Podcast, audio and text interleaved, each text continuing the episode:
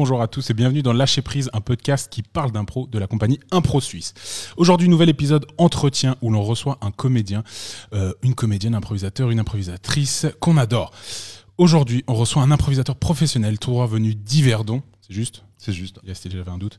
Euh, notre invité fait partie de, la, de, de magnifiques structures en Suisse, hein, comme à l'étranger, euh, comme la compagnie du Cachot à Yverdon. Il met aussi sa voix et ses talents au service de la célèbre CMI, la comédie musicale improvisée, et il part aussi conquérir Paname et les rives de la Seine au sein de la prestigieuse compagnie Paris Impro. Et je dois certainement oublier maintes choses, j'imagine. Ouais. Ouais, stylé. Bah, c'est parfait parce que sinon on pourrait arrêter le podcast ici à la fin de la présentation. Je suis très heureux vraiment de recevoir aujourd'hui Grégoire Lerèche. Comment ça va? Ouais, ça va super. Tellement bien. Hyper bien. Cool. Bah, tu vas nous dire un peu euh, comment et qu'est-ce qu'on a oublié. Mais avant ça, je voulais juste préciser un truc aux gens qui écoutent, c'est qu'on s'est connus euh, au festival de, de, de, de rire de Morges. Ouais, mange sourire. Ouais. Morges sur rire, pardon.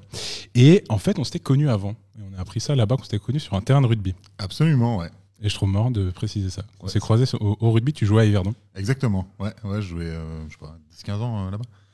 Et je me souviens, j'ai ce très très bon souvenir, comme je t'avais dit, c'était une finale de championnat suisse, je crois, à Plan-les-Watts. Ouais. Et je sais plus si j'avais déjà intégré l'équipe première ou si j'allais l'intégrer. Et je me souviens avoir vu cette finale, d'avoir vu un grand deuxième ligne comme ça en me disant wow. Et il y avait eu pas mal de résistance en face. J'étais content parce que du coup, Plo avait gagné. Ouais, c'était notre, première euh, seule finale de championnat en fait. C'est la seule finale de l'histoire d'Yverdon? Non, non, pas de l'histoire d'Yverdon. Ok. De, de ma ta carrière de. Bon, on a gagné une coupe, on a gagné une finale de, de coupe la même année, Ok, puis une finale de championnat perdu. ouais. grosse équipe. Et un, un terrain à Yverdon, moi, qui depuis tout petit me fait complètement triper parce qu'il n'y a pas de vestiaire. Il y a, alors maintenant, il y a des, maintenant, il y a des vestiaires, des C'est bon de porte à cabine ouais, qui, ont été, qui ont été créés. un Ils, les ont mis où? construits. à- en fait, ils ont, c'était l'excuse de construire une buvette surtout. Le but, c'était d'avoir Ah, un bar pour vendre des bières. Ouais. Puis du coup, ils ont mis deux portes à cabine à côté du terrain. Enfin. Ça reste cheapos. Ça reste cheap, ça fait plaisir. Mais pour moi, c'est un des terrains qui a toujours eu le, pour lequel j'ai toujours eu d'affection quand j'allais jouer. Depuis tout petit, on a fait plein de tournois là-bas. Et j'adorais parce qu'il n'y avait pas de, de- déjà de vestiaire, donc on se changeait au bord de la rivière là. On laissait les, les- les sacs au, au bord du terrain. Puis bah après, quand j'ai grandi, que je joue aussi en senior. Je sais pas, je trouvais que c'était un terrain qui a toujours eu. Tu le vois, tu le vois en arrivant sur l'autoroute. Il est vraiment un peu posé là, comme ça, au milieu des. ouais. posé sur une ancienne décharge de batterie. Non, c'est vraiment peu, c'est un peu, c'est un peu campagnard comme ça. C'est un peu Ouais, grave. agricole. Mais Ouais. il est cool, moi j'a- j'adore. Bref, en tout cas, t'as arrêté il y a combien de temps le rugby? Euh, je sais pas, je pense une petite euh, dizaine d'années, un peu moins. Ok. Quand j'ai eu des enfants. Ouais. Euh, puis après, j'ai commencé à moins m'entraîner et à me blesser plus que de raison. Quand j'ai dit, bah, ça va. C'est trop long de. J'arrête ces histoires. Ah, c'est clair. Ok, bah après, j'aurais une petite question liée à ça. Euh, mais déjà, voilà, comment tu as commencé euh, l'impro, du coup, Grégoire Par où tu as commencé? Si tu peux juste nous dire un peu ton, ton début de parcours d'improvisateur. Moi, j'ai commencé comme beaucoup de monde euh, à Lavely, à Grandson, en fait. Euh, mon, mon père, qui faisait beaucoup, beaucoup de théâtre euh, également et qui était enseignant là-bas, a lancé des équipes d'impro. Euh, je fais partie de presque des premières générations. Ok. Donc j'ai commencé, je sais pas, j'avais une douzaine d'années comme ça. Et puis on était entraîné par, euh, par Morda, Claude-Alain Mordazini, Ok. mythique. Et puis euh, voilà, j'ai fait mes classes là-bas, éco- écolier, junior. C'est, je pense là que j'ai vraiment Mhm. euh, approché la discipline. Et puis après, après les juniors, on a lâché le, on a lâché le match et la sauce et tout ça pour créer d'autres choses, d'autres Qu'est-ce- qui t'a du coup poussé à commencer l'impro, pas autre chose? C'est quoi qui t'a fait faire ton premier cours? Bah, je pense que moi j'allais, j'allais déjà beaucoup au théâtre avec euh, mes parents. Ils nous embarquaient vraiment partout, tout le temps. Ça faisait dans- partie de ta culture. Ouais, ouais, on a une famille euh, comme ça un peu avec euh, plein de comédiens, de clowns, d'artistes et tout ça. Et puis, euh, je me souviens que j'allais voir mon cousin et ma cousine jouer. Ils jouaient avec, je sais pas, ils jouaient avec leur collège de, l'école, ou avec l'Élysée, ou, Mhm. je sais pas, ou la LNI après, à, à Lausanne. On allait voir au chapiteau à Vidi, quoi. Mhm. Du coup, c'était vraiment. mon premier souvenir euh, d'impro, c'est vraiment ça, c'est de voir mon Ok. cousin avec euh, les vieux chandails. euh, ça va faire de l'impro, j'ai trouvé ça trop impressionnant, j'ai trop envie de, j'avais trop envie d'essayer. Ok. Tu fais partie de ces gens qui ont vu et qui ont fait un peu Waouh, faut que j'essaye ça. Bah, j'étais tout petit, j'étais, j'étais destiné à. J'étais Ah, destiné, destiné à faire ça en tant que fils d'enseignant et qui a lancé un peu ce projet. C'était sûr que j'allais, c'était sûr que j'allais en faire. ouais. Ok, ok, trop bien. Euh, du coup, euh, juste pour du coup situer, Grandson, c'est à l'extérieur de l'océan Yverdon-Lausanne, c'est juste? Non, Grandson, c'est à 3 km de, c'est à 3 km d'Yverdon, en direction de Neuchâtel. Ok, ouais, donc je disais complètement de la merde. hein. Ouais, ouais, c'est ça. Ok, d'accord. C'est juste qu'on visualise. qu'on a un peu des auditeurs d'un peu partout. Ok, donc tu commences là-bas. Euh, moi, je trouve vraiment nos rôles, euh, à chaque fois, c'est comme ça. Quand je demande à, à quelqu'un de Genève comment il a commencé l'impro, en général, c'est un peu ouais, j'ai un pote euh, qui m'a dit viens faire, euh, on a une troupe d'impro, c'est marrant. Et à Lausanne, c'est toujours bah, j'ai commencé à l'école. Et je trouve que. Et puis, ben, ça fait combien de temps? C'était quand ton cours d'impro? Le premier Il y a 20, euh, 20 ans, 24 Ouais, ans. c'est fou. Tu vois, c'est qu'il y a 20 ans en arrière, l'impro était déjà implanté euh, dans les écoles, dans le canton de Vaud et à Genève. Après, je sais pas trop comment ça se passe à Neuch, Fribourg. Je sais pas s'il y a trop d'impro dans les écoles. Il y a eu de l'école pendant un temps. Il y a eu dans, dans les écoles pendant un temps, sauf erreur. Ok. Parce que moi, je me souviens être allé jouer dans les collèges. Euh, mais là aussi, en fait, il faut, il faut des gens de l'institution qui soutiennent ça, en fait. Alors, l'avantage à Grandson, c'est que mon père a repris ça. Puis après, la personne qui a, qui a travaillé, qui a repris son poste, a aussi pris ça. Euh, pas uniquement parce que c'est cool de faire de l'art, Ouais. mais parce que je pense qu'il y avait une vraie volonté de soutenir les valeurs en fait transmises à travers ça. Ouais. Euh, et que du coup, c'est bah, en fait c'est des enseignants qui sont au-delà de leur cahier des charges, Ouais. au-delà de leur envie, qui ont vraiment envie de, de faire ça, d'am- d'amener en fait de l'art pour tout le monde de manière hyper démocratique. Mhm. Mais c'est cool parce que ça s'est quand même vachement étendu. Tu vois, bah, comme je disais, à Genève, il n'y a pas du tout. Même encore aujourd'hui, Euh, il y a un peu d'impro, genre à l'ECG qui correspond quand t'as aux alentours de Ouais. 15-16 ans, tu vois. Euh, Il y il y a des cours d'impro, mais à option. Euh, Il n'y a pas chez les plus jeunes. Il doit y avoir dans des petites écoles comme ça des gens qui font des petits trucs d'impro, c'est- sûr, mais il n'y a pas un truc euh, presque Là, institutionnalisé. c'était vraiment sport fac en fait. L'équivalent, c'est que Ouais, ça marchait ça. un peu comme un sport fac. C'était une des options que tu pouvais prendre, et c'était animé et dirigé par euh, des comédiens et des comédiennes. Mhm. Donc du coup, il y a eu euh, Morda pendant longtemps. Euh, Et du coup, ils sont engagés, Chantal- Chantal engagés par Bianchi, l'école. qui sont engagés par l'école. C'est ça. Et qui pas des vraiment- enseignants de l'école. Pas du tout. C'est ça qui est cool. Mhm. Non, bah il y a d'autres endroits où c'est comme ça que ça oui, s'est passé. sûrement, sûrement. Euh, pas mal dans vous, mais en tout cas à Grandson, on avait euh, des comédiens et des comédiennes euh, qui venaient, euh, qui venaient nous enseigner ça. Et du coup, je pense qu'on a approché la discipline euh, sur un spectacle qui est le match, Ouais. mais on l'a approché avec la même euh, rigueur ou la même envie euh, créative euh, qu'on la pratique maintenant, Mhm. je pense. Ok, ok. Du coup, ça t'a ça t'a formé à, en termes de valeur, en termes bah, du coup d'approche. euh, c'est déjà ces moments-là qui t'ont formé, qui t'ont formé à ce que tu fais aujourd'hui, où tu fais quand même pas mal de concepts. euh, tu as, du jeu quand même. Ça, en tout cas, dans ce que je vois dans, le- dans le CV, c'est quand même assez varié. Tu passes par du match, du concept, de la comédie musicale. Est-ce que ça vient déjà de cette époque où tu travaillais avec des comédiens, ou même si vous approchez le match? Ouais, je sais pas, peut- écoute, peut-être, mais je pense que ça, ça donne surtout le, le goût de la création. Et qu'en fait, c'est. C'est plutôt une sorte de d'alliance d'un peu tout. C'est pas une formation euh, artistique en fait qui m'a qui m'a mené à ça. J'ai l'impression que c'est vraiment euh, l'amour de la spontanéité en fait, l'amour de la création directe, l'amour de l'éphémère en fait, de créer un truc qui n'existera plus. Euh, c'est cette, cette transe. C'est vraiment. euh, je crois que l'impro, ça réveille beaucoup trop mon enfant de 5 ans. Ouais. Avec qui dit genre, et on dirait que on dirait qu'on joue, hein, et puis qu'on fait des. Et du coup, c'est cette transe là en fait qu'on va qu'on va chercher. Moi, c'est vraiment ça que je vais rechercher, je crois. Et que, et que ça, ça, c'est mon éducation, c'est les gens avec qui j'étais, c'est bien sûr ces, ces, matchs à Grandson, ces ateliers, mais c'est aussi euh, tout, ce, tout ce que je vois, euh, tout, tout ce qu'on entend, les gens qu'on croise. C'est pas un. En fait, on on fait pas de l'impro comme on entre en religion, je crois. Mais ça en devient une Est-ce qu'on peut dire ça de manière très cliché? Ben, pour certains, peut-être. Pour certains et certaines. Sûrement, ouais. Sûrement. Mais en fait, euh, je crois, je crois pas. Je crois qu'il faut, je crois qu'il faut pas parler de, de, de version de théâtre. Je pense que c'est vraiment une discipline à part entière. Et du coup, il faut la, il faut l'aimer pour ça. Mais l'aimer pour sa spontanéité et le côté très éphémère, en fait, de ce qu'on fait. Et aujourd'hui, on voit qu'il y a de plus en plus de complémentarité aussi avec le théâtre. Il y a, plus, il y a beaucoup plus de mélange qui se fait. Euh, toi, tu es, favorable à ça. Bon, toi, tu peux pas, on peut pas être contre ça, mais tu, tu, tu ressens aussi ça, toi, de ton côté ou Alors, moi, j'ai l'impression qu'on s'est, battu pendant longtemps pour faire entrer l'impro dans les théâtres. Je pense que les compagnies dans lesquelles je travaille se battent encore pour ça, que ce soit au cachot. Alors, on est résident, on est comme des coques en pâte, et puis on est résident depuis 15 ans les Chandoles, et j'en sais genre, trop bien. Mais euh, casting aussi, Ouais. euh, Lausanne Impro avec qui, avec qui je bosse. Voilà, une des, une des compagnies que j'ai oubliées, Ouais. Lausanne Impro, qu'on salue. Exactement, avec qui on s'est battu pendant des années et des années pour faire entrer l'impro dans les théâtres, pour montrer qu'en fait c'est une discipline et que c'est une prise de risque. Et Mhm. que cette prise de risque-là, elle est spectaculaire. Qu'est-ce qui est spectaculaire dans, dans l'impro? C'est pas tellement euh, le- le- la vitesse ou les blagues ou tout ça. C'est- la prise de risque, c'est le saut dans le vide, en fait. Mhm. C'est le intéressant. le. Ok. Et euh, bah, abordons un peu ce sujet, euh, je le trouve intéressant. Et puis c'est quelque chose où nous aussi on se questionne beaucoup, euh, bah, par exemple au sein d'Impro Suisse, surtout sur la partie Genève. Parce qu'à Genève, tu connais aussi un peu Genève, tu, tu, tu y bosses, si je dis pas de bêtises. Ouais. Arriver dans les théâtres, c'est très compliqué. C'est même pas existant encore aujourd'hui. Il n'y a a pas d'impro résidence en théâtre euh, à Genève. C'est c'est- voilà le, le- après c'est aussi des questions politiques mais je ne veux pas en arriver à là mais c'est plus sur comment est-ce que tu, disais tu parles du côté spectaculaire de la prise de risque. Comment ça s'est passé cette transition? Où vous êtes arrivé par exemple à, à l'Échandel à Yverdon.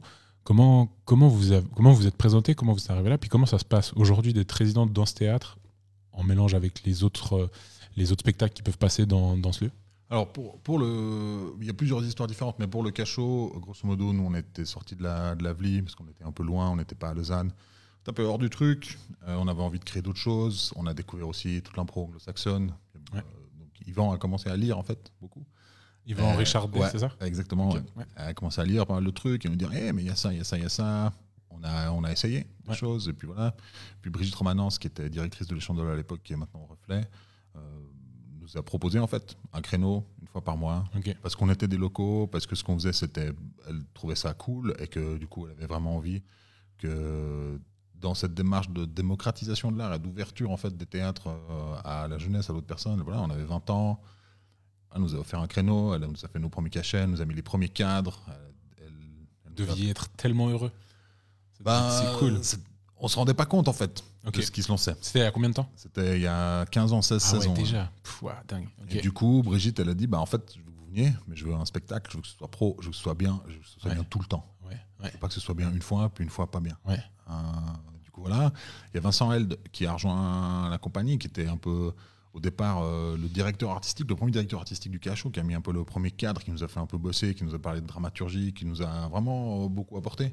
Et puis après une ou deux saisons, il a fait, mais en fait, euh, moi, j'ai plus rien à vous apprendre. Donc Ouais. euh, voilà. C'est fait. Merci, c'est parti. On, est- on- on part en auto-recherche, quoi. Ouais. Donc euh, voilà, Yvan a assumé ce rôle aussi euh, beaucoup. On a, cher- on a cherché, on a développé. Et puis en fait, nos spectacles avaient du succès. On mettait de l'énergie et du temps. C'était nos premiers cachets aussi. Et puis euh, petit à petit, en fait, la compagnie a construit. On a décidé aussi qu'on allait jouer un concept tous les deux ans. Donc on réinvente, on recrée, on repart en création sur un nouveau spectacle tous les deux ans. Ouais. Donc on a créé, je sais pas, une dizaine de spectacles déjà. Enfin, un peu- un peu moins maintenant. Donc ça veut dire que tous les deux ans, on se trouve, on est en atelier, on bosse, on travaille. Alors au départ, c'était très anarchique. Maintenant, on est en mode, euh, mode agile avec des post-it des groupes de travail Ouais, ouais, et tout ça. Mais en fait, on, on suit nos envies. On suit, on suit, on se dit, qu'est-ce qu'est-ce qu'on qu'on saurait pas trop faire? Mhm. Qu'est-ce qu'est-ce qu'on saurait pas trop faire mais qui a l'air cool? Ouais, ouais. Faisons ça. On a fait du, bah, on a fait du long forme en même temps que ce qu'on appelle du long forme en même temps que casting par exemple. C'était créé en même temps.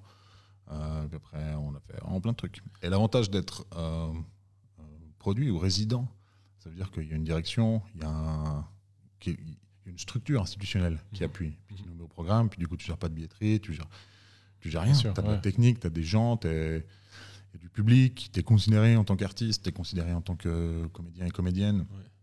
Ça, ça n'a pas de prix en fait. Et maintenant, on est un peu les, les couteaux suisses de Ouais. l'échandole. Euh, T'entends quoi par ça? Bah, j'entends que euh, ils ont besoin de quelque chose. Et est-ce qu'on pourrait pas faire un truc euh, Non, on est chaud. On embarque Ouais, on ouais. tout. On crée, on crée des spectacles, on y va, on joue, on prend tout. Euh, c'est pas mal utile là dans, dans cette, la période maintenant euh, qu'on vit. Euh, et puis on a pu créer le Shink aussi. Au Oui. départ, on nous a dit, Eh, vous voulez pas venir inviter des gens Au départ, ça a commencé avec euh, deux jours, trois jours, quatre jours. Puis après, maintenant c'est le Shink. Bah, parle- Tu peux en parler vite fait ce festival que vous organisez Festival d'impro euh, annuel qui dure sur 5 jours à Yverdon, qui a pour but euh, d'amener sur scène en fait euh, les spectacles. On invite des compagnies pour jouer Ouais. leurs spectacles. Euh, on fait un appel au dossier chaque année. C'est-à-dire qu'on ne peut pas tout voir, on ne peut pas tout connaître, on ne connaît vraiment pas tout le monde, les jeunes générations et tout ça. Donc du coup, on fait un appel au projet, on reçoit à peu près 90 spectacles par Ah ouais. année. Ouais, c'est Ah, vraiment énorme. C'est super. Là-dedans, on trie, on digeste, on discute, on, on explique, on dit Ah, moi je veux voir ça, je veux ça. On fait une programmation qu'on soumet au théâtre, Mhm. qui nous la valide 9 fois sur 10. Et puis là, depuis ces dernières années, on a décidé de, de lancer aussi des, des performances plus monumentales, en fait. De, de profiter d'avoir en fait tout plein de gens pour créer des gros spectacles, pour créer vraiment des instants euh, entre nous, parce qu'il y a un truc, il y a une envie du public, on a envie d'avoir de la gratuité aussi beaucoup, on a envie d'amener ça euh, dans le centre-ville, dans les extérieurs, on a envie de, de sortir un peu, de décloisonner tout ça. D'aller dans du théâtre de rue, impro de rue. peu Ouais, plus. Pas forcément, parce qu'on a fait des trucs dans les hôtels, dans des appartes, euh, le- Mais du coup, au sein du festival, vous dites. au sein du festival. ouais. Ça suit, loin que le- les chandelles. ça suit une sorte de ligne artistique qu'on a avec le cachot, où on est pas mal intéressé par le lien entre la réalité et la fiction. Quand est-ce que la réalité commence vraiment? Mhm. Euh, Quand est-ce que la fiction commence? Quand est-ce qu'un spectacle C'est quoi le début d'un spectacle? C'est quoi la fin d'un spectacle? Euh, Moi, j'ai l'impression que ce que je suis en tant que personne, c'est énormément de choses que j'amène dans les scènes, dans l'impro et tout ça. Euh, cette vérité-là, en fait, elle est, importante à transmettre. C'est important de, montrer ce lien-là. Et du coup, il y a un gros travail à faire. En tout cas, nous, on, aime explorer là-dedans sur, eh, tu sais quoi, la réalité, ou, plutôt la fiction, c'est qu'une autre version de la réalité. Ouais, c'est cool. Euh, ju- juste, je voulais revenir sur ton propos d'avant, sur, euh, sur tout ce que tu as dit au niveau de la, de la résidence en théâtre. Je le trouve hyper important. Euh, de nouveau, euh, je reviens sur cet exemple euh, genevois, mais peut-être qu'il y a d'autres compagnies aussi qui se sentent lésées, peut-être ailleurs. Je trouve hyper important de pouvoir se dire. En tout cas, je, trouve que l'exemple sur qui se passe ici sur le canton de Vaud, il est hyper important pour ben, tous les gens, parce que finalement, il y a beaucoup de monde qui, font de l'impro en dehors de, Lausanne, Genève. Il y a, il y a plein, de, plein de choses ailleurs. On a souvent des intervenants de Lausanne et Genève qui viennent sur ce podcast. Mais je tiens vraiment à dire qu'il y a d'autres, il y a, il y a- il y a ailleurs. Il y a vraiment des choses qui se font ailleurs. Neuchâtel, Fribourg, il y a des choses qui se font vraiment partout. Et je trouve hyper important, du coup, euh, ton discours euh, sur, euh, sur, sur le côté ben, avoir une structure, devoir être professionnel. Votre, la directrice du théâtre qui dit que ça doit pas être bien qu'une fois. Euh, voilà, là, on, de se sentir considéré comme artiste, des fois, c'est peut-être ce qui manque. Et euh, bah, je trouve cool que tu puisses venir et, et le, juste le dire. Je trouve ça bien. Je trouve Ouais. ça important. Et là- et là-dessus, il y a, y a notre travail, mais il y a aussi le- le- l'ouverture d'esprit de, des, des directeurs et enfin, des directrices avec lesquelles on a travaillé. Parce que quand Brigitte est partie, que Sophie Mayor a repris la direction de l'Échandole, euh, elle a dit en fait, vous savez quoi En fait, ce que vous faites, c'est vraiment bien. J'ai envie de vous garder, j'ai envie que vous soyez un pilier. En fait, l'impro, c'est une vraie discipline. Ouais. En fait, ce que vous faites, c'est vraiment fou. Du coup, allons-y. Met- Mettons l'impression. Elle nous a vraiment fait passer une étape plus loin. Puis là, maintenant, Syl- Sylvain Maradran qui a, qui a repris euh, le Chantol, il, il est là, mais allons-y, quoi. Créons. On est là pour ça, on est là pour créer. Faut, faut y aller. Du coup, il y a des gens qui nous font confiance, en fait. Alors, on, on est pro, euh, je pense qu'on est carré, Bien que sûr. ça marche et tout ça. Bien sûr. Mais euh, on a réussi à faire comprendre qu'on défend, en fait, euh, une ligne artistique, que c'est le centre de nos préoccupations. Ouais. Qu'on vient pas prendre, nous, du plaisir avec un public Ouais. on vient vraiment jouer, on défend vraiment quelque chose d'artistique. Euh, casting, c'est un spectacle qui, voilà, ça, ça regroupe, euh, je pense, euh, je sais pas, 95% de mes comédiens et comédiennes euh, préférés. Mhm. Euh, et du coup, il y a une recherche, il y a un développement, il y a une idée, il y a toujours quelque chose. On n'est jamais juste motivé par le fait de d'aller jouer. On est motivé par le fait de créer ensemble. Ouais. Et je pense que c'est la solution. La solution, elle est de toute façon, pour moi, collective. Que ce soit politique, attention, c'est l'instant rouge, mais que ce soit politique, politique, humain ou artistique, la solution, elle est collective. Tout seul, je peux pas ramener toutes les compétences, je sais pas tout faire. Et que du coup, l'impro, c'est l'art de faire briller son partenaire, en fait. Donc, Mhm. du coup, pour moi, la solution, elle est, elle est collective. Ok. Bon, super. En tout cas, merci beaucoup. Je, trouvais, je trouve très intéressant. Très cool. Euh, donc, tu as parlé de Lausanne Impro, que j'avais oublié. Euh, Et quelle autre compagnie que j'ai un peu zappé, dans lesquelles tu participes? Bah, Lausanne Impro, c'est Push aussi, le spectacle Push. Ouais. Avec, euh, voilà, avec les buzzers, la randomisation de- des contraintes. Euh, Lausanne Impro, euh, le Cachot, Ouais. la CMI, Paris Impro. Ouais, on, C'est déjà pas mal, hein ouais, vrai. on est pas mal, on est, Ah dedans, hein. on est dedans. on est Il dedans. t'en manque peut-être, euh, quoi, encore 4 J'ai bien compté, pour arriver à 10 compagnies 5 Ouais, peut-être. 10, c'est un joli chiffre. Hein. Ouais, c'est Je pas mal. partie de 10 compagnies d'impro. Mais je pense qu'il faut. Après, c'est, on, on est beaucoup les mêmes personnes, hein, on va pas se mentir. Oui, bien sûr, bah oui. La même base de 25. Bah oui, mais bah oui. mais euh, c'est des spectacles différents, c'est des idées différentes, chaque fois d'autres Ouais, bah, je pense que si ça se divise aussi en compagnie, c'est qu'il y a des intentions artistiques qui sont différentes euh, Ouais, ouais, ouais. dans chacune d'elles. Ouais, il y a vraiment ça. C'est cool. Vraiment ça. Mhm. Et de nouveau, en fait, c'est de la collaboration. La solution est collective. Allez, la solution est collective. Peut-être que j'appellerai comme ça cet épisode. Euh, J'aimerais parler du coup d'un autre projet que tu as lancé, en tout cas initiateur. Je sais pas, euh, tu le produis aussi avec euh, Full, euh, Full Frame Project. Ouais, pardon, le Full Full Frame Project. Project. Ouais. Parle-nous un peu euh, de ce truc qui est arrivé pendant le premier confinement. Alors, qui est très, très esthétique, qui prend bien. Et euh, comment ça, comment l'idée est arrivée Explique-nous. Alors, comme toutes les choses que- auxquelles j'ai participé, c'était co-créé, en fait. Donc, euh, du coup, voilà, la solution est collective. Euh, on cherchait un moyen de, de streamer certains de nos spectacles ou d'utiliser un appui. Voilà, de- dans les premiers temps du confinement, euh, le- la contrainte, le cadre, moi, ça me, ça me, ça m'excite, euh, ça m'excite en fait. Mhm. Donc du coup, euh, quand le confinement arrivait, j'avais euh, 200 projets par jour, je notais Ouais. des trucs. euh, ma compagne était un peu là, genre, faut te calmer, euh, juste, tu vas peut-être pas pouvoir tout faire. tout ça. Mhm. Et puis, euh, je travaillais avec Claudio Artieda, de Artieda Film, qui est un pote de très longue date de gymnase que j'avais un peu perdu de vue. Du coup, je l'ai appelé pour dire Ah, on cherche peut-être à live streamer des trucs. Après, c'était plus possible, les décisions, Ouais, ouais, ouais. tout ça, machin. Et puis, on cherchait un moyen de mettre en avant, d'avoir une plateforme pluridisciplinaire qui montre l'étendue un peu, on va dire la largeur de, de- des artistes, suisse romand dans un premier temps, Mhm. euh, de montrer qu'il y a des artistes dans nos immeubles. Il y a des gens qui font des choses, il y a, il y a des spécificités, il y a des talents énormes, mais énormes, mondiaux, genre juste là à côté. Ouais, ouais. Et puis euh, on réfléchissait à ça. Et un soir, euh, Claudio m'appelle. Donc Claudio, c'est lui qui est réalisateur, c'est lui qui est responsable de l'image, Ouais. c'est lui qui donne ce- cet esthétisme, Mhm. euh, une grande partie de cette qualité visuelle à ce projet. Et il m'appelle, il me fait Mec, des portes On fait des portes Putain, Mec, quoi? On, fait des portes On fait des portes. La porte, elle s'ouvre. Il y a une perfo, la porte, elle se ferme, on rentre chez nous. Ouais. Et en fait, c'était vraiment brillant parce que c'est très simple à expliquer. C'était la dernière limite du confinement. C'était une limite pour sortir, mais c'était aussi une limite pour rentrer. C'est vraiment une frontière. Ouais. Et du coup, on a commencé là-dessus. Moi, j'ai contacté des gens dans mon, dans mon réseau proche, dans un premier temps. Euh, Il y a des gens qui ont embarqué sans connaître le projet, sans savoir ce que c'était, juste avec euh, Greg Lorage qu'ils appellent en mode surexcité. On fait des portes, on fait des portes. Il y a une heure, viens vite, on fait ça. et du coup, il y a des gens qui ont embarqué. Et après, on a, il y a plein de gens qui se sont inscrits. On a contacté plein d'artistes. Tout le monde a embarqué. On a fait, on avance, on avance. Et puis, en fait, maintenant, la machine elle est lancée. Donc, euh, on fait ça à fond.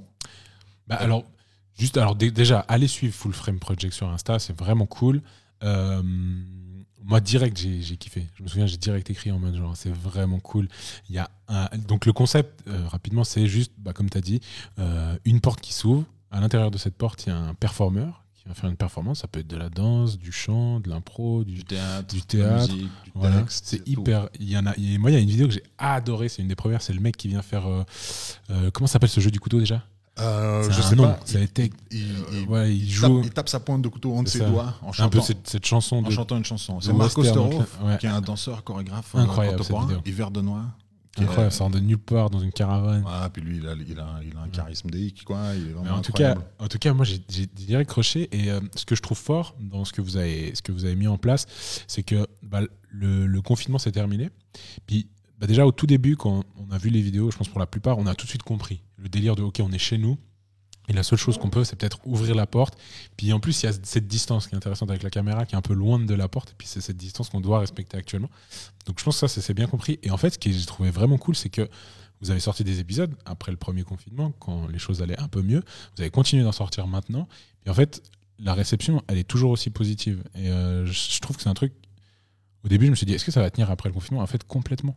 Complètement, ça tient. C'est les gens sont réceptifs encore. En tout cas, je trouve. Ouais, ça marche, Et, ça euh, marche vraiment bien. vraiment cool. On, a, on a un peu développé d'autres choses. On a été travailler au kiosque chez Enzo, à la rue Martorey, que les. Lausannois connaissent. Un Chez- peu hors série. Bah ouais, c'est C'est chez, cool. chez Enzo, c'est un soleil. C'est un soleil, il est solaire, et du coup on va chez lui. Et c'est vraiment super. On a tourné des choses là-bas, on a commencé à créer des duos. Là, on est actuellement en tournage euh, maintenant. J'y retourne d'ailleurs après sur euh, un- tout un projet avec euh, les chandoles. En fait, cette expertise, cette manière de faire, elle, elle- voilà, on, on grossit petit à petit, on essaie les choses. Je crois qu'on est chaud pour tout, qu'on dit un peu non à rien. Ouais. C'est vraiment une collaboration. Ça fonctionne vraiment comme une collaboration. Si c'est nous qui diffusons, en fait, nous, on met en place une sorte d'exploration scénique. Cette, cette porte d'entrée, c'est de l'exploration scénique, c'est resserrer quelque chose à son essentiel, et puis euh, d'essayer d'amener en fait à des artistes qui sont pas forcément filmés, qui n'ont pas forcément cet, as- cet aspect audiovisuel en fait, de, de les amener chez les gens en fait directement. Il y a, il y a un processus de démocratisation, de- de- de- d'éliminer certains codes et de montrer que il y a autant de rapports entre de la danse euh, contemporaine ou un gars qui fait du crump Ouais. que entre quelqu'un qui fait peut-être du stand-up ou de la comédie musicale. Parce qu'en fait, à la fin, ce qui compte et le, le dénominateur commun de tout ça, c'est c'est la création. Ouais. C'est créer ensemble. Ah ouais. Et que du coup, qu'on crée de la comédie musicale, de la danse, du machin, il y a les 10 000 heures d'expertise. On allait voir Badlix à Genève, qui est le père du crump euh, en Suisse.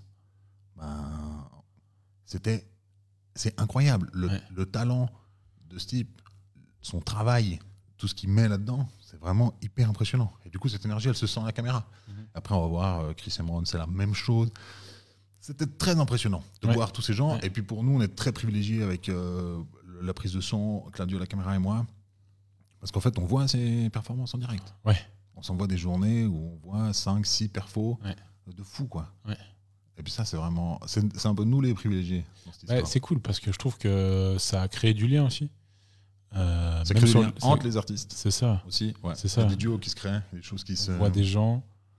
euh, Il y a même des gens qui partagent la vidéo d'un gars qui connaît pas forcément. Et ouais, je trouve qu'il y a un truc, il y a un truc vraiment positif qui s'est créé autour de ce projet. Et, Ouais. euh, bah, bravo déjà. Merci. Franchement, bravo. ouais, c'est vraiment c'est le feu. Et euh, et euh, t'as dit euh, le dénom- dénominateur commun de la création. Et euh, bah, je trouve que ça fait écho à ce qu'on venait de dire juste avant. Et qu'il faut pas oublier, même, même si c'est de l'impro, euh, pour revenir un peu à l'impro, même quand on fait de l'impro, comme tu as dit, il y a de la création derrière. Créer un spectacle d'impro, c'est pas juste on monte sur scène, on peut, on peut juste monter sur scène, demander des thèmes au public, c'est de la création aussi, mais il peut y avoir aussi de la, du travail en amont, énormément de travail pour réfléchir à un, spectacle improvisé. Les gens se disent des fois que c'est improvisé, donc, euh, mais il y a du travail et je trouve, euh, je trouve cool que même là, ce dénominateur commun qui apparaît aussi là-dedans, je trouve, euh, je trouve intéressant que ça fasse écho. Et, et du coup, cette création-là, elle est, c'est très enivrant en fait, de, de bosser là-dedans, de, de créer autour de ça, euh, de créer collectivement, d'arriver à un but collectivement. Il y a vraiment un truc qui est, qui est génial. On crée aussi des liens avec les gens, avec, avec ce qui se passe. Et du coup, je pense qu'il il faut jamais oublier ça. Il faut Ouais. jamais oublier qu'on n'est on n'est pas tout seul. Ouais. Et que du coup, même si on fait ah, sais rien, même si on est guitariste et puis qu'on est spécialisé dans la musique chilienne, etc., et ben, les 10 000 heures d'expertise qu'on a mis là-dedans, eh ben, elles, elles valent en fait. Mhm. Elles valent quelque chose. Ouais. Autant qu'un type qui, qui maîtrise euh, le JavaScript. C'est vrai. C'est vrai. Pour Il faut y aller pour euh, maîtriser JavaScript. C'est 10 000 heures aussi. euh. Hein? C'est 10 000 heures aussi. Ouais, de ouf, de ouf. Euh, ok, trop bien. Bon, bah, en tout cas, voilà, Full Frame Project, allez-y, suivez. Euh, ton arrivée à Paname. J'aimerais savoir un peu comment ça se passe, ton arrivée à Paname. Ouais, c'était ouf. C'est pas, une vraie arrivée à Paname. C'est c'est marrant quand même de, de dire que tu montes à Paris faire un, un match d'impro, puis tu rentres. Bah, ouais. Je trouve c'est Oui, fou. d'être un peu dans la line-up d'un spectacle à la saison à Paris, et puis d'être loin. C'est fou parce que. Dans le monde de l'impro, je trouve ça fou. C'est fou parce que, alors, Paris Impro, Paris Impro pour moi, c'est la Champions League. Ah ouais, Pour de vrai. c'est vraiment un Mais en Champions fait, League. quand je regarde les line-up euh, des équipes, chaque année, on reçoit les line-up, donc les équipes changent chaque année. Ouais. Je me dis, waouh, tiens, on a vraiment une équipe de tueurs. Je regarde les autres équipes, je fais, ouf, c'est quand même des équipes de. Ouais. Ah ouais, ça va cogner quand même. euh. Ouais. Waouh, ok. Et en fait, la prod de Paris Impro a vraiment, euh, appelle vraiment des gens, Ouais.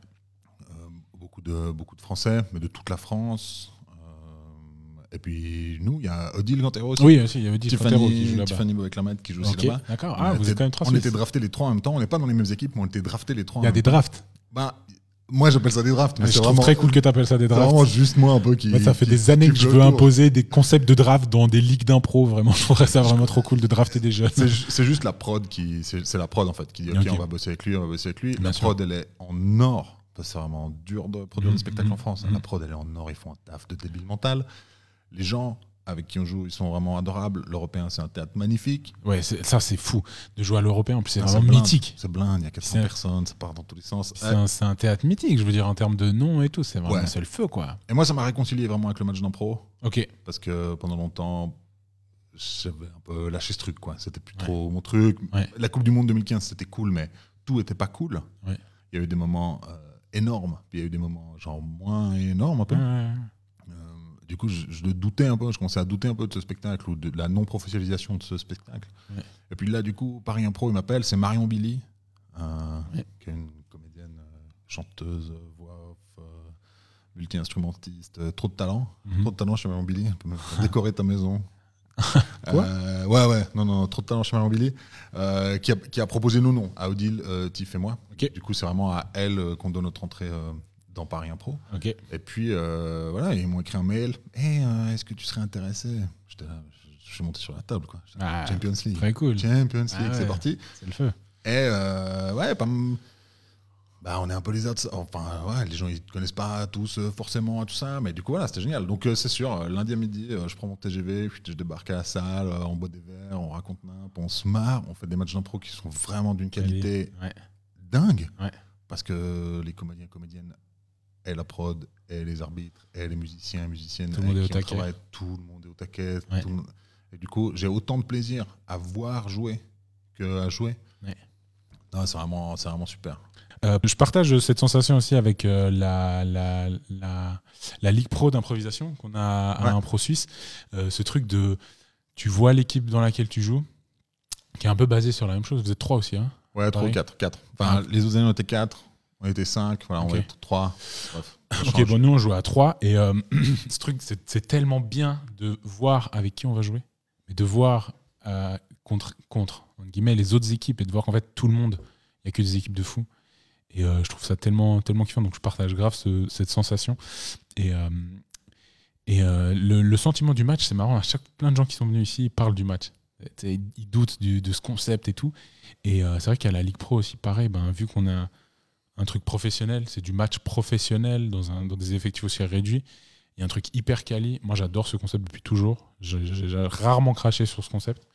Mais euh, c'est vrai que quand on fait quelque chose de quali, il y a quand même un, un truc en plus avec le match qui se passe. Euh, surtout quand on veut amener, quand on veut un peu haranguer le public, le faire En fait, participer, il y a quand même quelque chose moi, que j'aime beaucoup. Je crois que ce qui est cool dans le match, je dis tout le temps les mêmes trucs. Je crois que ce qui est cool dans le match, c'est tous toujours la même chose. c'est que c'est collectif en fait. Ah c'est ouais, que du coup, vrai. on arrive tout d'un coup à faire des scènes et on est 10 sur le plateau. Ouais. Et, et on crée un moment unique à 10. Et puis en fait, on n'est pas 10, en fait, on est 410 parce Mhm. qu'il y a 400 personnes dans la Ouais. salle et que du coup, tout le monde vit ça ensemble. Et que c'est cet instant-là en fait qui est super. Et c'est ça qui est super dans le match d'impro. Après, ben, là, c'est cool. Les notions de compétition, elles sont, elles sont gommées. Donc il y, a- il y a une coupe, il y a tout ça, machin. Bien et puis sûr, on a envie de gagner la coupe, on a envie de faire ces trucs. Mais en fait, t'es pas prêt à tout. Bien sûr. Tu vas pas tricher, Bah puis tu vas pas comparer au rugby. Ou, Ouais, ou toi, t'étais un gros tricheur. alors, non, Ah, j'étais, en, fait, en fait, je crois que j'étais, pour de vrai, j'étais assez médiocre, on va pas se mentir. sais, Uh-huh. On joue en Suisse, on est, même, même quand t'es fort en Suisse, t'es pas très fort Pas en très vrai. bon en vrai. Euh, euh, je crois pas que, je crois pas que j'étais un tricheur, mais je crois pas que j'étais un vilain, Ouais. mais, mais parfois c'est un sport où il faut, Bah, obligé. il faut l'être, c'est dans les règles. C'est dans les règles. Moi, j'étais un tricheur pour paraître bon joueur. Ah ouais, c'est pas mal. J'arrivais bien à me cacher, tu vois. Ouais, nous, on avait des- il y a des mecs qui ont du vice, puis il y a des mecs qui n'ont pas de vice. Moi, j'ai pas tellement de vice. Ok. Mais, euh, mais, mais ouais, je sais pas. Non, je, je crois, pas- Bah, je crois les pas que, je crois- regroupements. je crois pas que j'étais un tricheur, mais je crois que j'étais un. J'étais un. Un chien, un peu. Avec des grands bras. euh, j'étais un peu n'importe où. Ouais, je pense que Mais j'étais le vraiment. regroupement, ça devait être un peu vraiment, chiant. j'étais vraiment, pas, vraiment très bon. Je sais pas souvent le premier à mettre les coups de casque. euh, Ouais, pareil. Donc euh, pareil. pareil. Euh, mais du coup, euh, j'aimerais bien parler, euh, faire un peu un parallèle entre l'impro et le rugby. D'autant plus que tu dis, ben, comme tu as, répété, La solution est la collective. solution est collective. Il n'y a pas meilleure phrase pour résumer aussi le rugby. Enfin, Euh, ouais. franchement, il n'y a pas un sport où tu dois être plus collectif qu'au rugby. Ouais, le rugby, c'est un sport collectif par excellence. C'est un sport collectif dans la manière de jouer et de le développer, mais c'est un sport collectif dans la manière de l'approcher et la manière de vivre. de, de le vivre, en fait. En groupe, euh, la notion de groupe. la Et qu'il y a un de- peu, il y a un peu de la place pour tout le monde. Il faut Ouais. un gros, il faut un grand, il faut un petit, il faut un petit grand, un petit gros. un- il faut tout ça en fait. Et qu'il y a de la place pour tout le monde. Et, et moi en fait, au niveau auquel on jouait et dans les ligues très amateurs, ce que ça m'a apporté, je pense, plus que cette notion de collectif, euh, c'est la notion de solidarité et la prise de conscience de mes privilèges en fait. Parce que euh, bah, j'ai des parents enseignants, euh, Mhm. tout va bien. J'ai- pas eu de. enfin, après, j'ai un milieu socio-économique très éduqué. Je suis blanc, je suis un homme. je suis national, genre voilà, je regroupe un peu pas mal de, de privilèges. Et du Ouais. coup, je suis allé jouer au rugby et je me suis rendu compte que c'était vraiment de loin pas le cas pour tout le monde. Mais ouais, Mais que une fois qu'on mettait un short et puis qu'on allait se battre dans la boue, c'est horizontal, hein, bah en fait, les relations. on est tous à la même. Et Ouais. du coup, comme, le, comme les 10 000 heures d'expertise, etc., que ça compte et que c'est important, et ben en fait, le, le pilier qui pousse et puis qui va pas briller parce qu'il va pas marcher, il va pas marquer 20 essais de la saison, Ah, il a la même importance que le mec qui marque à la ah fin. ouais, ouais, bah ouais. Et que du coup, cette, cette, interdép- cette, cette- interdépendance Ah, collective, en fait, Ah. qui est vraiment passionnante pour moi. Et du coup, je crois pas, là maintenant, je suis pas tellement le rugby. Je crois pas que je suis un amoureux du sport, Mhm. en fait, du, du rugby en tant que tel. ah ouais. Je suis un amoureux du drame que représente le sport. Pour moi, c'est un drame énorme. Et le rugby, c'est encore plus parce qu'il y a de la violence et tout ça. Et que une demi-seconde d'individualité fait briller tout un collectif. Ou peut le faire perdre, Ou peut le faire. Ou, ouais, aussi. tu vois. Ouais, ouais, complètement. Il y a ce truc. Et du coup, c'est. euh, ouais, c'est. C'est de la c'est une forme de c'est ouais, c'est- c'est très collectif mais c'est presque politique en fait. Ouais. c'est presque politique Moi, j'ai- retrouvé pas mal de similitudes. Quand, j'ai- quand je me suis vraiment mis à l'impro, je faisais encore du rugby en même temps. Euh, j'ai aussi arrêté le rugby par euh, blessure, etc. Mais j'ai j'ai retrouvé beaucoup de. Donc, j'ai commencé tout petit le rugby. J'ai trouvé énormément de similitudes, surtout sur cet esprit collectif, de groupe, de devoir euh, s'y filer ensemble. Euh, Il y avait vraiment ce truc de devoir, euh, ouais, de devoir bosser ensemble pour pouvoir avancer, quoi. après je pense en que groupe. le- le- le- c'est similaire dans le dans le méta en fait dans le concept c'est-à-dire que tu prends un groupe de personnes qui n'ont pas grand-chose à voir au départ et puis t'en fais un collectif t'en fais une équipe avec un capitaine, avec des gens, avec un 9, avec un 10, Mhm. et que du coup tu dois mélanger tous les caractères des uns et des autres, et que euh, qui tu es va influencer quel joueur tu es, en fait. Y- C'est lié, et l'impro c'est la même chose. Et puis, où l'impro, on se lie à travers l'art et la création, et le spontané et la transe, en fait, que ça représente, de, de- de se jeter dans le vide, et de se, sacri- se sacrifier, entre guillemets, mais de se sacrifier pour un but, Ouais. pour créer un spectacle, pour aller vers l'instant où tout fonctionne et où c'est léger et où tu vois les décors et où tu vois les persos et où tu es vraiment en transe, euh, ça c'est l'art qui, qui va créer ça, cette prise de risque. Ben, en rugby, c'est la violence. Donc du coup, enfin, 16 contacts, c'est la violence. Ouais, ouais.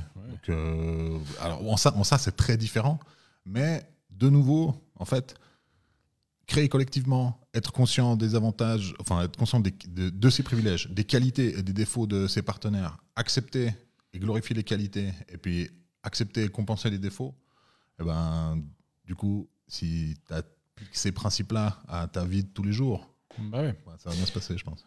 Ouais, c'est clair. Mais, euh, ouais. Mais même dans la, dans la création du groupe, tu vois, il y a des choses, euh, euh, des liens forts qui sont créés avec des amis du rugby, qui sont des liens super forts aussi que j'ai créés avec des, des amis de l'impro. Et puis c'est un peu plus, j'ai l'impression. Est-ce que c'est cette mise en danger? Tu vois, tout à l'heure, tu parlais du danger de monter sur scène. Franchement, euh, pour ceux qui n'ont jamais fait de, euh, rugby, euh, avant un match, même si tu es confiant, tu as peur. Parce que tu sais que rentrer sur le terrain, ça représente un danger. Tu sais que tu peux te faire une grosse blessure tu sais que tu peux blesser quelqu'un potentiellement. Il y a quand même ce- ce- cette, notion-là. Après, il y en a qui sont complètement tarés et qui n'ont pas du tout cette notion, mais pour la plupart, c'est ça. Et je trouve qu'il y a des liens d'amitié, moi, qui sont forgés au rugby et dans l'impro, qui sont ultra forts et que je vais peiner à trouver ailleurs. Parce que cette notion de risque, de danger qu'on va prendre ensemble, je trouve qu'elle elle, elle- elle va vraiment lier un groupe d'une manière plus spécifique. Je trouve que c'était Ouais, collègue de travail. Après, il y, a une- y a mythologie qui est créée autour de ça. Dans le sens, dans l'impro, je ne sais pas trop, mais bah, sûrement, mais en tout cas dans le rugby, il y a une mythologie autour de genre, on est des guerriers tous ensemble et tout ça, Ah machin. Puis à la fin, euh, bon, euh, ça va, on n'est pas non plus des samouraïs, quoi. Il, il faut quand même être conscient, tu vois. J'ai été capitaine euh, quelques années. Ben, les discours du capitaine, je sais pas, je dis des trucs, si je regardais mes potes dans les yeux quand je sûr. disais, les Ah types ouais. ils smart, Ouais, mec, ouais, tu racontes n'importe quoi. sûr, t'en fais trop. C'est quoi cette histoire de. Ouais, Ah mais ouais, mais- en fait, tu construis une mythologie. Et tu as besoin de construire une mythologie. Parce que tu as besoin de te sentir faire partie d'un truc. Mais c'est ça, c'est que ça te fait. Ouais, Parce qu'en fait, tu as besoin de te sen- t'as besoin de sentir que tu fais partie d'une d'une équipe, bah d'un d'un tout. Un club. Parce qu'en fait, la solution, elle est collective. Ah, je me tatouer Yes. ça, je me tatouer ça sur le torse. Mais il faut, il faut, t'es obligé. Ouais. Bah, en tout cas, euh, moi, je, je, je trouve cool de. Ce parallèle, je le trouve cool. En plus, en ce moment, on a une triste, euh, Triste actualité du rugby. Avec, Dur- euh, Ouais, c'est dur. Ouais, bah, oui. ah il y a eu un Oui, décès d'un oui, joueur. oui. Moi, ça me... Ouais, ouais. Kobe Bryant, Christophe Dominici dans la même année. Et Diego Maradona. Ouais, je crois surtout Maradona. Ouais, toi, pour toi, surtout Maradona Ouais, surtout Ouais, Maradona. Moi, c'est plus Kobe qui m'a. Ouais. La perte de Kobe, ouais. Maradona. Ouais, non, Maradona, c'est. je peux comprendre. Mais moi, c'est vrai que c'est pas un joueur à la- à- auquel qui m'a. C'est pas un joueur qui m'a marqué. En fait, c'est pas le joueur. C'est le, non, mais je sais, bien sûr. C'est le drame. représenté. C'est le drame. Ah, c'est. la story par excellence, lui. hein. Mais en fait, moi, je crois que. Ouais, il, il- il a, il a un côté vraiment. Il a vraiment un côté DI qui vient vraiment de loin. Ah ouais, il bah. a vraiment joué. Il s'est battu. Il a triché. Il s'est sacrifié. Il a, il a trahi toutes ses valeurs. Ouais, c'est clair. il a trahi toutes ses valeurs pour que le collectif gagne. Ouais. Moi, ça, ça me fait, ça me fait un peu verser une larme. La- cette main, oh, tout le monde parle de la main de Dieu, c'est la transgression de toutes les valeurs sur lesquelles il a fondé sa vie pour son collectif. C'est comme Suarez qui met les mains en quart de finale avec l'Uruguay. Tout le monde crie au scandale. Marrant, moi, hein, je- moi, ça me fait presque pleurer parce que lui, il sacrifie une demi-finale de Coupe du Monde. Il se sacrifie J'aimerais tellement avoir ta capacité de recul. J'aimerais tellement l'avoir. pour le collectif. J'arrive pas, moi. Ah, J'arrive pas. Se sacrifier comme ça pour le collectif. Ouais. Mais euh, je parle de Suarez. Hein. Maradona, il y a- il y, a un truc euh, trop mythique autour de cette main. Mais celle de Suarez, j'arrive pas à avoir ton recul. tu vois. Mais en fait, Moi, j'ai un somme euh, incomparable ah vis-à-vis de cette main. Il fait perdre le Ghana en Afrique. Oui, c'est horrible. Alors, attends, attends, attends. Il y a tout le reste. Mais non, mais horrible. c'est- horrible pour plein de choses. Ouais, Mais en ouais, fait, bien sûr. se sacrifier comme ça. Mais je comprends ce que tu dis. Mais moi, j'aimerais tellement avoir ton recul. Mais impossible. pour moi. Mais moi, je- moi, je crois que j'aime trop le sport, justement. J'aime trop le sport. Je consomme trop de sport pour pouvoir avoir ce recul. Mais c'est le, le drame du Eh sport. oui, mais bien sûr. c'est le, le- le sport, c'est- shakespearien. C'est à un moment ou un autre. Ah bah ouais. Tu dois tout mettre. Moi, ce qui, ce qui me passionne, ce qui me passionne là-dedans, en fait, c'est qu'à un moment ou un autre, il y a des gens qui ont tout mis ce qu'ils avaient Ouais. personnellement. Ah c'est ouais. vraiment, t'as l'impression que c'est leur dernière chance. Et ils mettent tout, absolument tout, dans, dans leur sport, dans leur travail. Même les sports individuels, c'est collectif parce qu'un tennisman, il s'entraîne pas Ah tout ouais. seul, etc. Il met tout là-dedans, dans la maîtrise totale. Et que du coup, ça, tout se résume à un instant, Ah bah à une seconde, à une balle, à un angle de raquette, à une position de pied. La victoire ou la la défaite. boxe, la boxe, Ah le ouais. foot américain, Ouais. le foot américain. Foot américain. mon Ah je Dieu. croche pas. Je pas du tout. C'est c'est du millimètre. Ah et ouais. c'est des gens. Il y a vraiment une histoire, tu vois, de dire genre, tu sais quoi En fait, il y a tellement d'inégalités dans mon pays. La, la solution de mon pays est tellement non collective et individualiste qu'il faut que je me fonde dans un collectif pour sortir de ma situation. Ah. Et que du coup, je sacrifie absolument tout, pas pour me faire une meilleure vie, pour faire une meilleure vie pour les gens autour de moi. Ah. Le, le foot américain, c'est au millimètre. Ah ouais, allez, voir, mais- allez voir Last Chance You. Ouais, bah ouais, c'est fou. C'est fou. Alors c'est fou, mais Ouais. allez voir euh, All or Nothing. Ils ont Ok. fait, euh, Amazon a fait toute une série de, de reportages sur des équipes de foot américains pro, il y a 5 ou 6 saisons. Ah, on marche, on marche, Mhm. Ouais, au- ouais. on marche au plafond. On marche, non, on non, marche mais- au plafond dans le drame de Ouais, ces non, choses. non, mais c'est fou. C'est fou. Puis il y a tellement d'enjeux. Et le talent, et le talent brut, et le talent à voir jouer. Ouais. C'est- toujours, toujours impressionnant. Que ce soit Ouais. dans. Moi, je peux regarder du cyclisme, quoi. Je suis vraiment- Ouais. je suis vraiment impressionné. J'aime, j'aime voir ce, ce- ce talent un peu se former de ça. J'ai l'impression que c'est moi qu'on fait briller un Bah, peu. cet été, cet il y a eu la, la fin de la saison NBA. Et euh, moi, j'étais en, en trip total de voir LeBron James euh, aller titiller Michael Jordan sur, euh, tu vois, sur qui, qui est le meilleur basketteur de tous les temps. Et de pouvoir le voir et de voir tout ce qu'il a mis. En plus, dans cette période de Covid, ils sont, ils sont fermés dans une bulle euh, à Orlando, etc. etc. Et je trouvais. Et ce qui est incroyable, Mythique. ce qui est incroyable avec LeBron James, c'est que qui il est en tant que basketteur et qui il Ah est ouais, en tant ouais. qu'humain euh, sont Icône. liés. Et que du coup, et du coup, il, t'as l'impression de le connaître en fait à travers son jeu. Alors que Jordan, il était plus. Il C'est un Après, gros pas la même- c'est C'est pas un la- autre oui, c'est un podcast. débat de malade, C'est c'est un autre podcast. C'est un autre C'était podcast. pas la même période aussi. LeBron, il communique beaucoup plus facilement que Jordan pouvait le faire. Mais Jordan était, c'était plus borderline. il Et puis le fait de pouvoir hein, toucher, le fait de pouvoir toucher ton adversaire en one-one dans les années 90 et puis Oui, de plus, plus le faire, maintenant. ça change Et- maintenant oui, parce que si Jordan eh oui. il joue maintenant, il, ce serait différent. il, il a une moyenne Il de aurait- 50 ouais, points par match Facile, je pense. Je pense. au moins. Mais ça, c'est toujours le débat. Le débat. Mais est-ce qu'il arriverait à se fondre dans le jeu actuel, tu vois? Avec les, les shoots à trois points euh, Je pense que oui. en vrai, je pense que oui. Je me Mais pose une question, mais je pense que oui. Mais bon, voilà. Bref, c'est un débat sans fin. Euh, ok, cool. Bon, bah, très cool cette petite digression sur le sport. En tout cas, bah, tu as fait des recommandations qui peuvent être intéressantes avec Last, Last, chance you. Merci. Et l'autre, c'était euh, All or Nothing. All or Nothing sur Amazon, ça. Amazon, il y a cinq saisons de foot américain, mais il y a aussi le, le- quand l'année où le Brésil gagne la Copa América sans Neymar. Ouais. Ah, Brésil.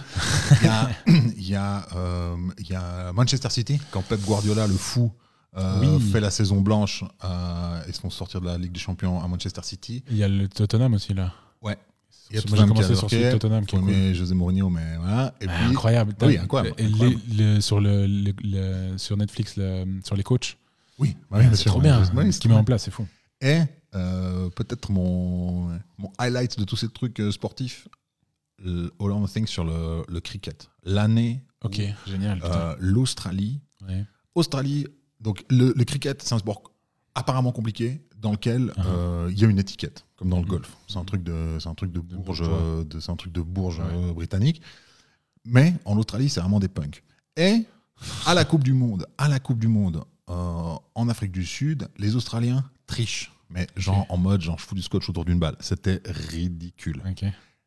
Et là, ils suivent une équipe qui suit quand ils retournent, en fait, quand ils recréent une. euh, Donc, ils éliminent les joueurs de cette sélection-là, qui était Ah. la sélection dorée, qui allait potentiellement gagner la Coupe du Monde. Et ils créent une nouvelle équipe de cricket et ils vont jouer The Ashes. C'est une série de matchs contre euh, l'équipe d'Angleterre. Et l'équipe d'Angleterre, comme dans tous les sports, t'as l'impression qu'ils sont chez eux partout. Ouais. Et du coup, ouais, euh, c'est horrible. Mais ça. Ils sont très forts, ils sont très forts, mais on les déteste. Et puis, et du coup, euh, tu suis ça et le cricket. Ok. Le cricket. Ok. Le cricket. Ouais. J'ai découvert une, une petite passion pour le cricket. Trop bien, trop bien. Mais on a tellement de chance avec, euh, euh, en termes de, de reportage sportif maintenant. Sur les différentes plateformes, on a un truc tellement quali, tellement bien foutu. Ouais, de ouf. Le truc sur Sunderland ou même sur le sport paralympique qui était sur Ouais, Netflix. C'est trop bien, vraiment. Bon, bah, trop cool. Euh, on finit le podcast un peu par. euh, J'ai trois petites questions. En tout cas, la, la première question, j'aimerais savoir un peu quel est ton pire souvenir en impro, un souvenir que tu aimerais effacer? Bah, j'ai pas mal réfléchi à ça euh, depuis ces, ces derniers jours. Parce qu'en fait, sincèrement, pour de vrai, il Ouais. y en a pas. Ok. Le truc. Ça peut être un truc au-delà de la scène. hein. tu Ouais, vois. ouais, mais pas trop. De Mais en fait, tous les, tous les moments compliqués, les déplacements, on a eu un déplacement magique qui était vraiment un peu hardcore, mais qui était compliqué, mais en fait, ça nous a liés avec, euh, avec, euh, avec Bertrand Tapé, un, un- un comparse au cachot. Euh, ça nous a liés sur, sur plein de trucs. Comme, ouais, j'ai vraiment pas eu de moment où je me suis dit, ah, c'est vraiment trop l'enfer. Je pense que la, la chose à laquelle j'ai pensé, c'est là, c'est les, les annulations. Ouais. C'est annuler. Ouais. C'est appeler les gens pour dire, en fait, on va, ça va pas le faire. En fait, on va arrêter. Tout ça, ces annulations-là. Ouais. Moi, ça m'a vraiment un peu. Ouais, c'est dur. En fait, d'un côté, j'avais envie de créer d'autres trucs, j'avais envie de faire des choses, ça m'a, ça m'a poussé. Avec le cachot, on a encore des projets, on va, on va faire des spectacles, on va jouer pour deux personnes, et tout ça, machin. On, on est à fond. Mais en fait, ouais, il y a eu plein de moments. Ce Covid, il nous a, il m'a- il nous a pris la fin. Les deux dernières dates de notre création, qui s'appelait Talk Show, un spectacle sur euh, l'autofiction, qu'on faisait les chandoles, c'était les dernières dates. Et du coup, les premières et les dernières, c'est vraiment des moments particuliers, des Ouais. spectacles, surtout au cachot. Et ça, c'était, ça, c'était dur. Ok. Ça, c'était dur. Et, euh, puis de devoir euh, là maintenant réannuler, je me dis, ah, tous ces moments un peu, qu'on pas vivre. Avec les potes. Franchement, il faut le dire parce que c'est pas facile. Ouais, c'est ça. Ok. Et ton meilleur souvenir? Celui que Là- tu aimerais revivre. Là aussi- truc que tu aimerais Là revivre. aussi, il y en a vraiment tellement, il y a tellement de Oh, il moments. est démago, ce mec. Non, mais en fait, c'est vrai parce qu'il y, a y a eu des moments qui, étaient très fondateurs. Tu vois, Euh, le, le premier casting, un des premiers castings que j'ai casté, où les types, ils font une fin et ça me surprend. Et j'ai eu envie de chialer tellement c'était incroyable. Et du coup, j'étais là, what?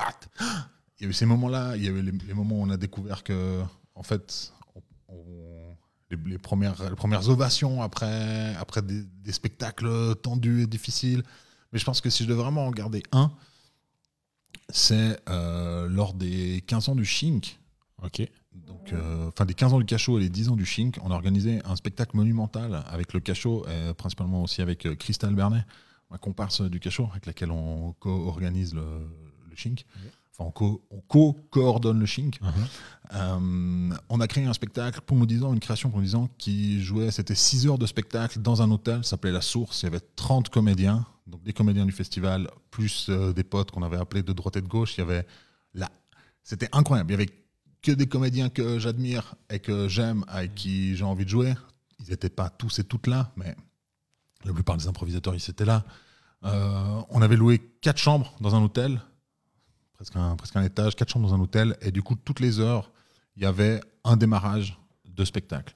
Et c'était basé sur Entrée sans frapper, le spectacle qu'on fait en appartement, euh, quatrième mur strict, donc les comédiens ne, voient pas et n'ont pas conscience du public, et le public entre et se faufile dans les chambres d'hôtel, et que du coup, il y avait des duos, des trios, des solos, de gens qui jouaient pendant une heure dans les chambres d'hôtel avec le public qui vient s'asseoir à 10 cm de ta tête pour voir les choses. Et du coup, on a vu des trucs qui étaient complètement fous, avec des gens qui passaient à travers les balcons et tout ça. On a vu des scènes d'une violence, d'une. Voilà, il y avait des gens à- à la fin, en fait, de l'heure. Les gens sortaient de, des chambres, donc ils pouvaient se déplacer n'importe quand. Certains sortaient des chambres, tu voyais des gens morts de rire, qui regardaient des gens qui avaient les larmes aux yeux, qui étaient vraiment.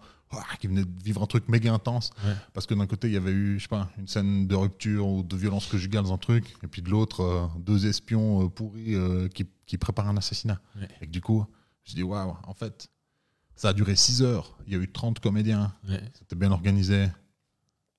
On a vu des choses qu'on reverra jamais, dans un cadre qu'on verra jamais. Une prise de risque maximum, parce que jouer vraiment avec les gens comme ça, tout le temps tout près, sans qu'ils existent, sans avoir recours à OK, je ressors de tout ce que je suis en train de faire, Ouais, en fait, je, je commande tout ça, machin. Ah. L'investissement de, de tous les comédiens à qui on a appelé en disant genre, Hey, on a un spectacle, ça dure 6 heures. Et les gens sont chauds Ouais. et embarquent et attendent quand il faut attendre. Et cette bienveillance, cette, ce collectif-là de, de, de- de 30 personnes qui créent un spectacle monumental qui mélange la fiction et la réalité. Ah, on y revient. Ouais, bah, en fait, euh, là, je, ça, je me suis dit, tu sais quoi, même si moi j'ai fait, toi, on l'organise, etc., donc j'ai fait genre un tour, je pense. Ouais. Fait- En fait, d'avoir créé cette plateforme-là, je me suis dit, tu sais quoi, en fait, il n'y a rien qui est impossible. Il Ok. faut jamais rien Ça, c'est lâcher. un truc que tu aimerais pouvoir revivre.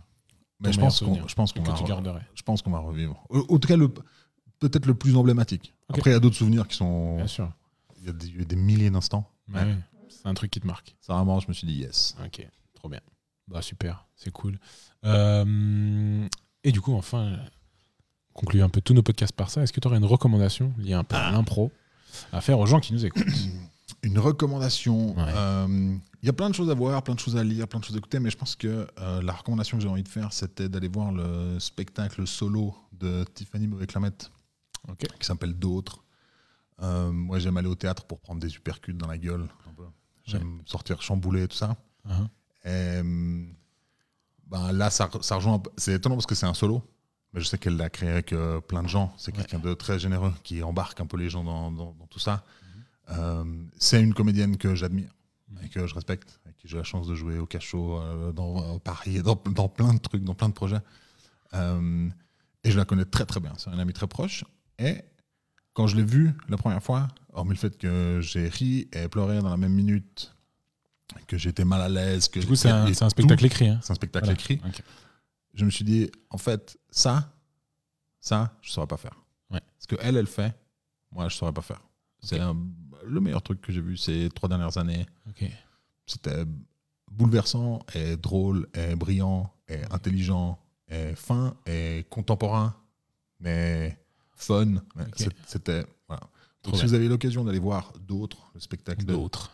Tiffany Boé-Clamette, faut aller voir ça. Parce que c'est une improvisatrice qui est aussi comédienne. Et je pense que c'est l'exemple même. Il y en a plein d'autres. Mais elle, c'est l'exemple de dire en fait, improvisatrice et comédienne, c'est la même chose. Ouais. En fait, on est tous et toutes comédiens et comédiennes. Ok, super, bah, c'est noté. Merci beaucoup. Euh, ça va? Ça a été Très bien. Du coup, on arrive à la fin euh, de cet épisode. Euh, déjà, un grand merci. Vous êtes de plus en plus à nous suivre. C'est très cool. Euh, N'oubliez pas aussi www.impro-suisse.ch si vous voulez avoir d'autres infos sur ce qu'on fait en dehors de ce podcast. Merci, Greg, d'être venu. Merci à toi. C'est vraiment très cool. Ouais, C'était trop bien. on s'est très peu rencontrés, ma Non. foi. Et euh, bah, c'était aussi l'occasion d'avoir vraiment une heure où on parle. Et euh, donc, un, un vrai plaisir de t'avoir reçu. Merci encore à tous de nous écouter. Et euh, à bientôt. Au revoir. La solution est collective. Aight.